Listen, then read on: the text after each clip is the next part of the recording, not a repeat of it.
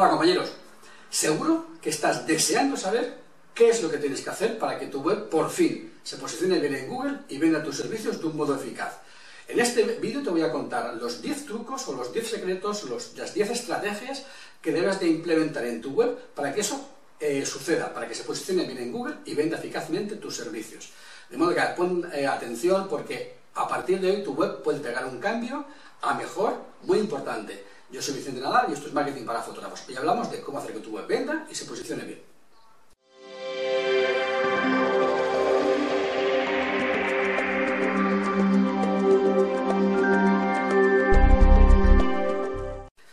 Bien, lo primero que necesitas, y es más importante de lo que piensas, es definir el objetivo de tu web. Eh, ¿Para qué quieres tu web? ¿Para enseñar tus fotos? ¿Para poder enseñarla a los amigos? ¿Para que tus clientes sepan que tienen un sitio donde contactar? No, error tu página web es para vender tus servicios. Es decir, tu página web debe de hacer lo que tú haces cuando atiendes a un cliente. Cuando atiendes a un cliente le explicas lo que haces, le enseñas tu trabajo, le das unos precios, unos presupuestos, algo. O sea, tú le atiendes de una, de una manera. Tu web debe de servir para suplirte, por lo menos para que sea un ayudante eficaz, que predisponga mentalmente a los visitantes de tu web eh, para que te contacten. Es lo que llamamos en marketing conversión. Una conversión es cuando una visita se convierte en un lead, es decir, cuando una visita se convierte en una persona que, eficazmente contacta contigo para pedirte presupuesto. Entonces, el objetivo de tu web es básicamente conseguir que las visitas se conviertan en personas que contacten contigo. Eso es lo que llamamos una conversión y eso es lo que tú estás buscando, conversiones. Esto nos lleva al siguiente elemento que debes de tener en cuenta, que es simplificar tu web. Las webs de los fotógrafos, que yo he visto, y he visto muchas, suelen ser bastante curiosas en su diseño. Bien, olvídate de todos los diseños que conoces y piensa solamente en poner en tu web aquello que de verdad es útil. Lo que no es útil se elimina. ¿Qué necesitas? Evidentemente necesitas un home, pero también necesitarás páginas donde tú expliques qué es lo que haces. No puedes pretender que nadie te contrate si no explicas lo que haces. Eh, hay una eh, regla universal del, del marketing que está demostrado y es que Cuantos más clics hace una persona en tu página para poder contactar contigo, la cantidad de conversiones, el porcentaje de conversiones disminuye dramáticamente. A cada clic que le añades, el porcentaje de conversiones disminuye. Por lo tanto, debes de hacer que tus, tus visitantes den los menos clics posibles para poder saber qué es lo que ofreces y poder contactar contigo. Si le haces pasar a un portfolio, que es una galería de artículos de tu blog, para luego pasar a la página de contacto y tiene que hacer 4 o 5 clics, la, la capacidad de convertirte tu web se reduce dramáticamente. En lugar de eso, lo que tú vas a hacer es lo siguiente. Vas a crear en tu web tantas páginas de venta como servicios quieres vender. Si quieres vender solamente fotografía de boda, una página de venta de boda. Si quieres hacer fotografía de arquitectura, pues una página de venta de servicio de arquitectura. Si haces boda, bautizos y comuniones, pues una página para bodas, una para comuniones y otra para bautizos. En esa página de ventas vas a tener que explicar qué es lo que haces. Qué es lo que haces, cómo lo haces, tu filosofía, eh, resolver las preguntas frecuentes, poner tus tarifas, eh, formularios de contacto, es decir, todo lo que realmente necesita la persona para decidirse y convertirse de visita a prospecto, a persona que esté interesada en tu trabajo. Es la manera más eficaz. Un único clic, que es desde el home a la página de ventas de ese servicio. De servicio o del único servicio que tengas si solamente tienes uno. Y olvídate de poner portfolios, galerías y todas las cosas que realmente distraen. Si has de poner fotografías para que la gente las vea en esa página de ventas, esa página de ventas debe tener todo lo que necesita. Es decir, esa página de venta debe ser tu asistente virtual. Cuando alguien entra en tu negocio, por ejemplo, si tienes un local al público, cuando entra tú le atiendes y le atiendes de golpe. No le dices, dígame su nombre, dígame qué es lo que quiere. Vale, habla con mi compañera que le va a enseñar las fotos. Y luego pasa el otro que le va a decir los precios. Tú no le vas pasando de persona en persona para que cada uno le dé una parte, eh, digamos, parcial de la información. Ay, es que usted no me había dicho que quería no sé qué, pues eso digas al otro y vuelva para atrás. O sea, ¿no, verdad que no? Bueno, pues en tu web porque tienes que llevar a la gente de una página a otra. No, una única página que hace de persona, que entrevista a esa persona y le explica lo que haces y si está interesada entonces contactará contigo. ¿De acuerdo? Entonces, simplifica menos páginas más, más condensadas, con información más concreta, son mucho más eficaces. ¿Vale? Bien, eh, esto nos lleva al siguiente elemento que vamos a necesitar trabajar, que es los formularios de contacto. En la página de ventas tendrás que tener varios formularios de contacto, porque la página de ventas al final será larga, porque tendrá mucha información, y cada X trozo tendrás que poner un formulario de contacto. Pero, cuando hago de formulario de contacto, yo le llamo cajetín de contacto. ¿Por qué le llamo cajetín de contacto? porque lo que yo te digo es que pongas simplemente nombre y correo y contactar. ¿Por qué? Porque realmente es, estamos otra vez en lo mismo. Cada dato adicional que le pides, la tasa de conversión se reduce. Luego, cuantos más datos le pidas, menos gente va a rellenar el, formulario. A lo mejor solamente quiere que le digas que le aclares una duda. ¿Por qué tiene que poner la fecha de la boda, dónde se casa, qué tipo de no sé qué? Él, no, no, si a lo mejor solo quiere resolver una duda nada más, le estás impidiendo que contacte contigo. Reduce los datos, nombre y correo y contactar. Básicamente la idea es la siguiente. Tú le explicas lo que haces y le dejas abierta la, puerta eh, a hablar contigo para concretar sus necesidades y hacer un presupuesto personalizado. Y ahí es donde tú le puedes poner, contacta conmigo para hablar de tu boda y hacer tu presupuesto personalizado y le das una excusa, no necesita darte más datos, te los dará en la entrevista. Y en la entrevista tienes la opción de empatizar, de conocerle y de hacerle una venta efectiva, porque tú al final es quien remata la venta.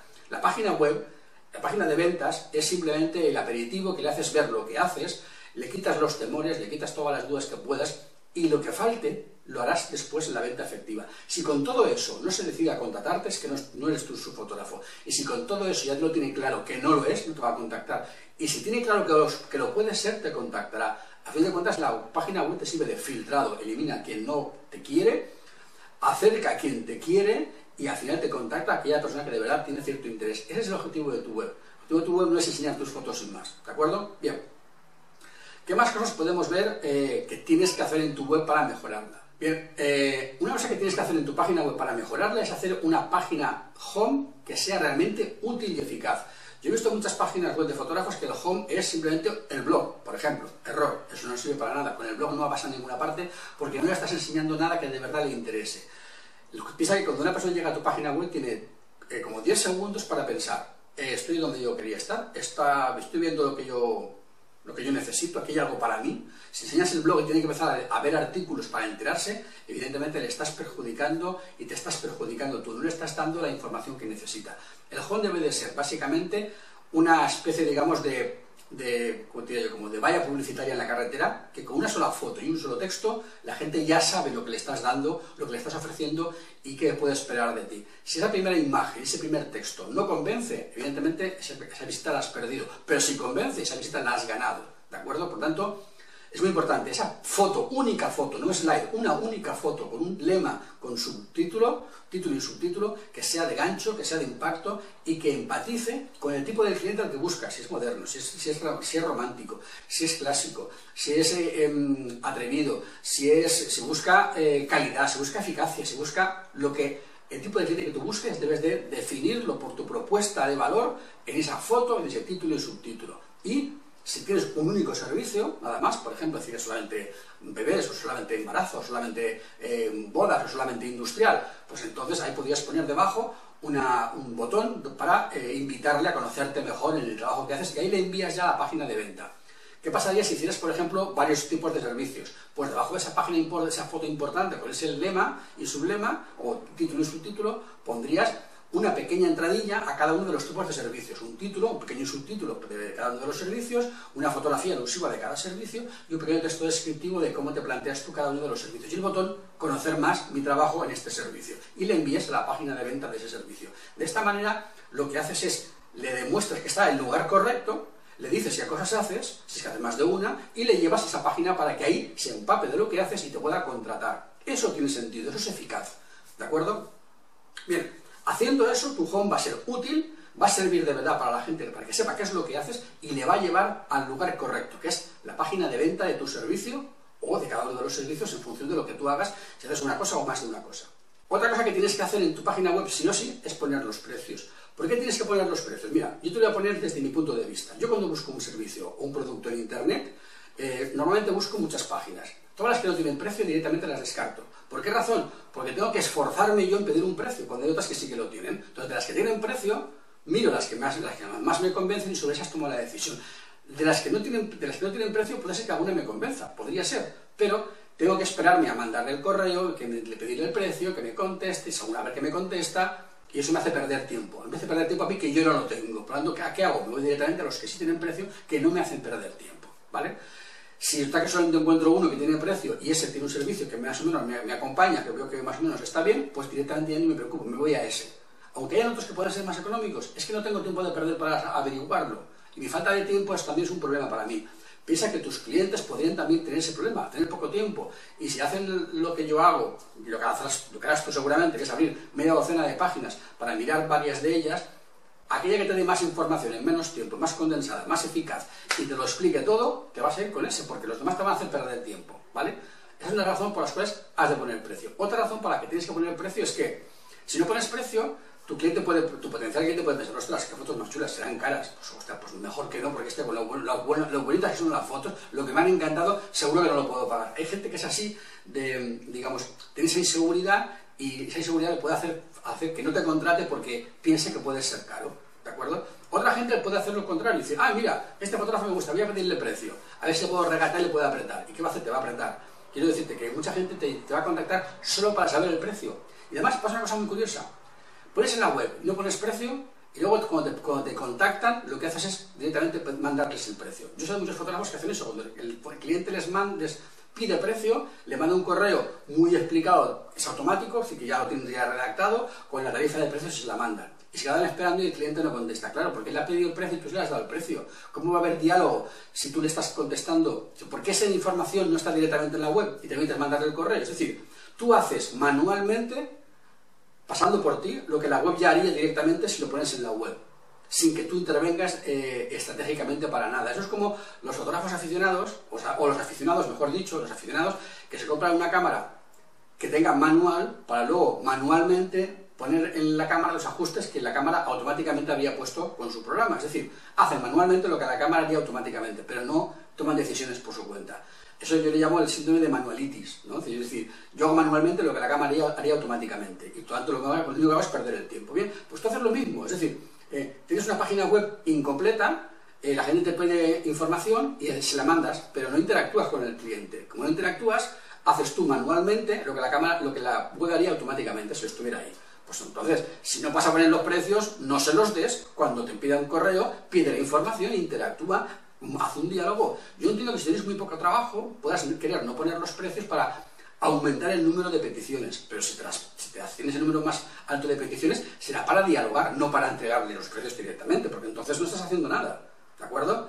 La ventaja de poner los precios es que quitas por debajo los más baratos, los que quieren menos precio ya no te van a llamar, ¿vale? Y los que quieren un precio muy, muy, muy elevado tampoco te llamarán, pero hay en tu rango de precios sí que, sí que contactarán contigo.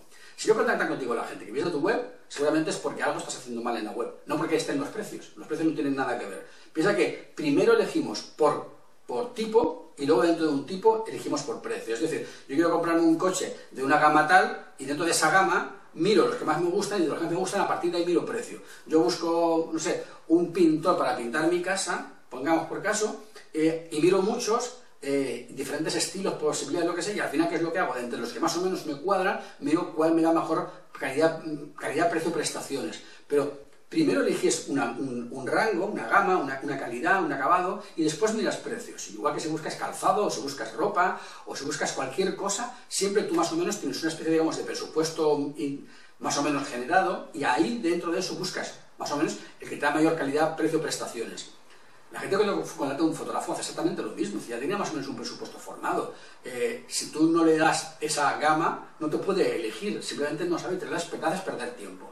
Si pones los precios, no le haces perder tiempo, tú no te das precios a lo loco. Eh, al menos podrías, si no quieres poner los precios decididos, di, eh, sesiones de fotos a partir de 90 euros. Bueno, a partir de 90 euros, luego contacta contigo, ya, pero son dos fotos sueltas.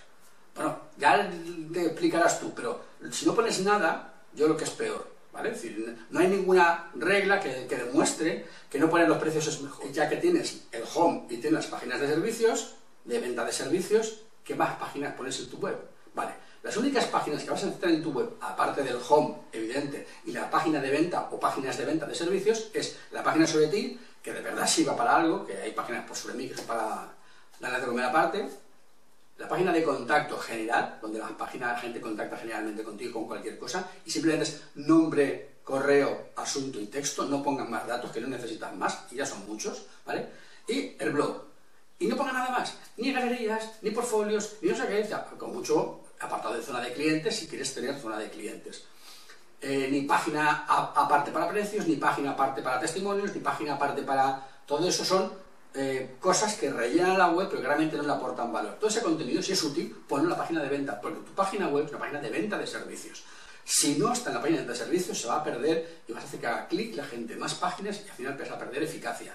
¿De acuerdo? Así que concentra y las páginas que no sirvan para nada, las quitas. Y si algún contenido tiene utilidad, ponlo en la página a la que más sentido esté que, tenga que, que pueda estar. ¿De acuerdo? Bien, eso respecto a las páginas accesorias. Tendrías el home, página de venta de servicios, una o varias, página sobre mí, contacto y blog. Y ya. Si necesitas galerías de fotos, cada una en su página de venta de servicios, ¿de acuerdo? Vale. Siguiente punto, el blog. El blog. Maldito, maldito dilema. ¿Qué hacemos con el blog? Mira, primera, el blog debe de ser un sitio donde tú tengas que escribir o poner contenido útil para tu cliente. Y útil es útil de verdad. Tú me seguirías a mí, sé sincero, di la verdad. ¿Me seguirías o verías mis vídeos si yo, cada entrada del blog fuera sesión de coaching con Pedro Martínez, fotógrafo de Salamanca. Pues Pedro Martínez y yo estuvimos hablando el otro día y hacemos un negocio y mira qué bien y mira qué mal y qué chulo esto y qué chulo lo otro y qué fotos más bonitas tiene y vamos a hacer un replanteamiento de su web y ya verás cómo unos meses gana más dinero. Y tú dirás, vale, ¿y a mí eso de qué me sirve? Y si lo siguiente fuera, mm, hemos hecho un análisis de la web de fulanito que tenía este defecto y lo vamos a corregir. Y tú dirás, vale, ¿y a mí eso en qué me ayuda? Y el, el, artículo siguiente del blog. Y he vendido dos cursos del curso no sé qué a estos dos clientes y mira qué contentos están y estos son mis valores y, y cómo les ha gustado el curso y qué bien cómo les gusta. Entonces, vale, y, pero no me estás... O sea, o sea, te hablo de mí, pero no hablo de ti, no hablo de lo que te interesa a ti, hablo de mí, de, lo que yo gano, de lo que yo vendo, de lo que yo hago. Hombre, eso lo hago una vez al año con el artículo que hago siempre del aniversario del blog puede valer. Pero si todas las semanas hablo de mí, de lo que yo hago, de lo que yo vendo, tú dirás, bueno, ¿y tú a mí qué me ayudas? Pues veo que a otros, pero a mí, o sea, eso realmente no sirve. Eso no sirve. Con eso tú no me seguirías. Ni leerías mi blog ni estarías interesado. ¿Tú por qué lees mi blog? Porque te digo cosas que a ti te interesan para ti, que son útiles para ti. ¿Verdad que sí? Luego, tú piensas, mi cliente, ¿qué problemas tiene? ¿Qué necesita? ¿Qué sé yo que le puedo contar a él que le puede servir para que se fije en mí y se dé cuenta de que yo soy realmente alguien que sabe de mi negocio y que le puedo ayudar? Ese es el planteamiento del blog. ¿Vale? Además, eso vas a conseguir, conseguirás dos cosas. Demostrarle que sabes y que eres de fiar.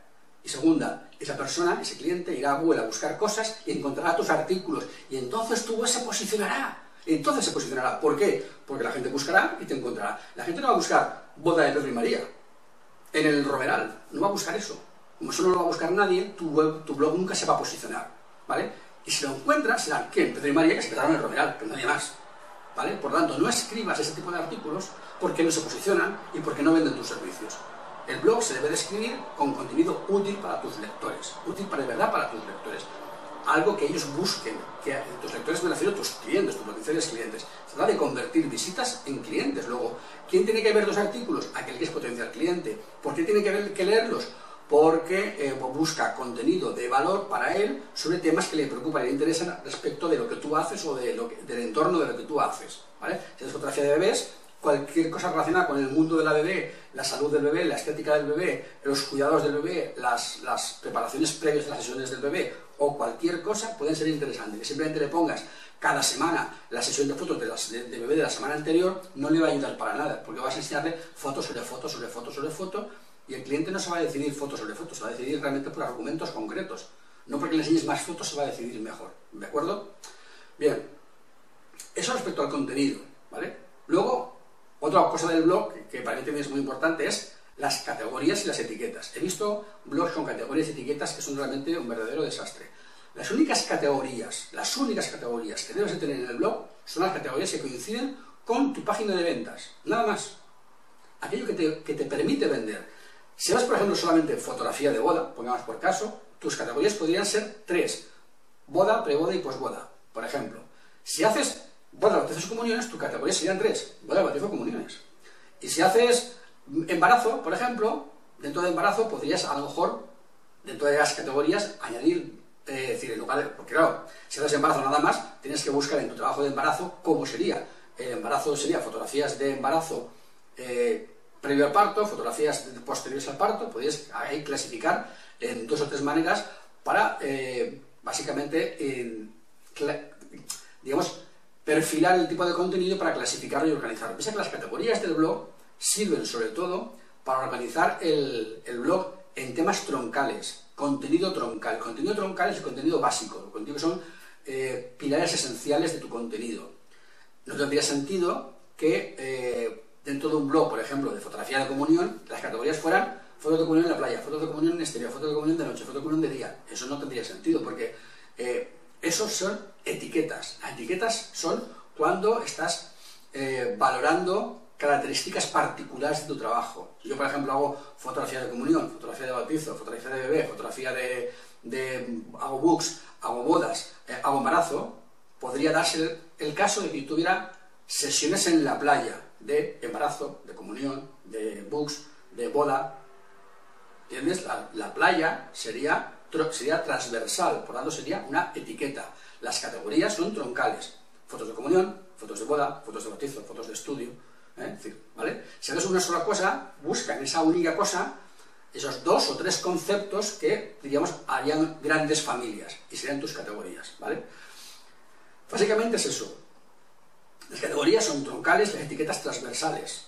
Busca la manera de concentrar etiquetas y disminuir. No pongas como categoría ni como etiqueta fotógrafo de Boda Madrid, fotógrafo de Barcelona, fotógrafo de Toledo. No hagas eso. Eso es un error gravísimo, no posiciona nada, Google te va a penalizar y no vas a conseguir absolutamente nada, porque no sirve para nada. Eso no posiciona, ¿vale? Bien, eso es otra cosa muy importante, el cómo organizas categorías y etiquetas. Otro concepto muy, muy, muy, muy importante que debes tener en cuenta es crear contenidos semánticos en el blog. ¿Qué son contenidos semánticos? O familias de contenido, mejor dicho, familias de contenido semántico. A ver, por ejemplo, en mi caso, te pones mi ejemplo y luego piensas tú en el tuyo. Hay un tema que para mí es importante, que es el tema de WordPress, ¿vale? Y para mí el tema troncal es WordPress para fotógrafos, pero yo diríamos que tengo diferentes artículos que hablan sobre plugins, sobre temas, sobre instalación, sobre seguridad en WordPress, ¿vale? Eso es, una, es como un ecosistema, ¿vale? Todo ese ecosistema, ¿qué es lo que hace? Apuntar, todos los artículos apuntan a uno, que es el de WordPress para fotógrafos, que para mí es el fundamental. WordPress para fotógrafos es el tema genérico y luego están los pequeños satélites, seguridad, plugins, temas, ¿vale? Y otras cosas que puede ir haciendo en el futuro. Por tanto, todo ese ecosistema lo que va a intentar es potenciar y, visualizar más el artículo que para mí es fundamental, que es el de WordPress para fotógrafos. Luego es un pequeño ecosistema semántico de posicionamiento. Pues yo podríamos decir con Facebook, tengo tres o cuatro artículos sobre Facebook para fotógrafos, que si cómo tener más visibilidad, que si reglas básicas de Facebook Ads, de publicidad, que si cómo hacer un perfil o una página, etcétera. tengo varios artículos que todos ellos van a un pequeño ecosistema. Bueno, pues tú puedes hacer exactamente lo mismo en tu blog y no puedes, que debes hacerlo. Tienes que buscar materias troncales, materias interesantes y puedes hacer un artículo general y luego ahí hacer pequeños satélites. Por ejemplo, puedes hacer los mejores lugares para hacer un banquete de boda en Madrid y puedes hablar de los mejores lugares, puedes hablar de 20, 30, 50 y después puedes hacer masías, eh, caseríos, em, fincas, eh, hoteles, eh, restaurantes. Puedes, digamos, hacer otra manera, digamos, de clasificación más pormenorizada, con lo cual podrías hacer tu pequeño ecosistema de lugares para hacer un banquete de boda en Madrid, por ejemplo.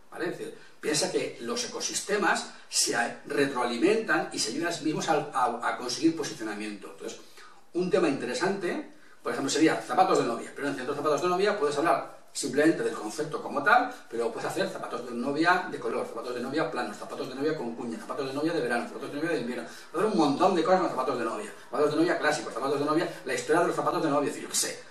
Eh, puedes hacer un montón de subclasificaciones que te permitan apoyar semánticamente el concepto general y acabar siendo, digamos, una página web destacada.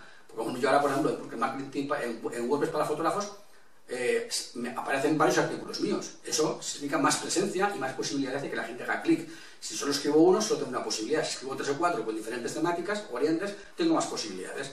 Pues tú vas a hacer lo mismo en tu blog. Es decir, busca temas de interés, en los temas de interés busca un artículo troncal y luego pequeños detalles, pequeñas materias específicas relativas en ese ecosistema para generar más ruido semántico sobre ese posicionamiento SEO de, ese, de esa keyword y así conseguir más relevancia y más visitas. Eso te va a ayudar a posicionar más tu web. ¿De acuerdo? Eso es muy importante. Otro tema muy importante en tu página web es los enlaces. ¿Cómo generas los enlaces? Los enlaces se hacen desde las redes sociales a tu web, no desde tu web a las redes sociales. Luego, alguien llega a tu web, no debe de ver un cartel enorme. Así que ven las redes sociales, visita mi cuenta de Facebook. No, porque realmente las cosas pasan en tu web. Tú debes de vender a la gente tus servicios en tu web. Por lo tanto, los enlaces que hay en, en tus redes sociales, ¿vale? En tu perfil de Facebook o lo que sea, el enlace va a ser a tu home, ¿de acuerdo? Bien, si compartas un artículo en, en, tus redes sociales, en Facebook, Twitter, lo que sea, el enlace va a ir a tu blog, lógicamente, a ese artículo en particular. Cuando alguien llega a tu blog porque está leyendo un artículo, porque ha visto el enlace en tus redes sociales o lo ha encontrado en Google, ¿qué pasará cuando lo lea? Pues querrá querrá ver qué es lo que haces seguramente irá al home. ¿Y el home qué, vas a hacer? No le vas a mandar a las redes sociales, no le vas a mandar otra vez al blog, le vas a mandar a la página de venta. Luego, al final, lo que tiene que suceder es que todos los enlaces, de un modo directo o indirecto, apunten a tu página de venta, que es donde tú quieres mandar a la gente, a que te contraten. ¿De acuerdo? Entonces, del home a la página de ventas, del blog iría al home o a la página de ventas. En las redes sociales, está viendo un artículo, le mandarás ese artículo o haces una campaña y en esa campaña de comuniones, por ejemplo, le mandas a la página de venta de comuniones. ¿De acuerdo? No hay ninguna razón para llevarle a alguien desde las redes sociales hasta el home para luego mandarle otra vez a las redes sociales o desde el home mandarle al blog a que se ponga a leer el blog. ¿Para qué? Si lo que tú quieres es que te contrate, le tendrás que mandar a la página de ventas. Luego, piensa, todos los enlaces deben de dirigir de un modo u otro a la página de ventas. Los artículos que formen ecosistema propio en el blog deben apuntar todos al central, al troncal, porque de esa manera vas a ganar relevancia en ese artículo, ese artículo le va a dar relevancia a su categoría, su categoría ganará relevancia y se la dará al blog, el blog ganará relevancia y se lo dará al home, el home ganará relevancia y aparecerá en Google. ¿De acuerdo? ¿Vale? Básicamente esa es la historia. Bien, hemos visto más o menos rápidamente 10 eh, eh, ideas, 10 consejos que te doy para que tu web se posicione mejor, para que tenga una estructura lógica eh, eficaz para vender y para que tu web sea, realmente sirva para vender tus servicios y conviertas tus visitas en leads. Primero, que tengas más tráfico y segundo, que tengas eh, esas visitas y se conviertan en, personas que piden, te pidan presupuesto, te pidan tus datos para contactar. ¿De acuerdo? Eh, seguramente esto no te va a ser fácil ni rápido hacer, no te preocupes, te va a llevar un tiempo. Mm, tómatelo con calma, no, corras, porque los, cambios con prisa siempre son malos cambios. Y piensa que estos cambios debes de poder hacerlos en un plazo entre 3 y 6 meses. Menos de 3 meses seguramente no lo, lo harás bien y más de 6 meses posiblemente estés dudando demasiado. Porque quien duda mucho al final no sabe lo que quiere hacer y no toma la decisión. Entonces, no alargues la, la decisión y los cambios más de 6 meses, ni quieres hacerlos en un mes, porque seguramente no estarán bien. Yo, es mi consejo. ¿eh? Bien, y para terminar, te digo simplemente lo de siempre. Si te ha gustado el vídeo, por favor, pulgares arriba, eh, da un me gusta, comenta. Es muy importante para mí que dejes un comentario porque me ayudas a posicionar el vídeo. ¿Vale? Ya que hablamos de posicionamiento, me ayudas a que otra gente lo vea también. Eh, y además, si dejas un comentario, yo también sé tu opinión, qué es lo que te ha parecido, me puedes ayudar a mejorar la calidad del sonido o la calidad de las imágenes o la calidad del contenido o puedes simplemente saludarme y decirme que te gusta mi contenido o decirte que no te gusta, pero me gusta saber qué es lo que opinas y por eso te pido que por favor dejes un comentario, ¿de acuerdo? Y eh, no dejes de suscribirte al canal, de suscribirte al blog, de seguirme y, y sobre todo, sé feliz, trabaja poco y gana mucho dinero.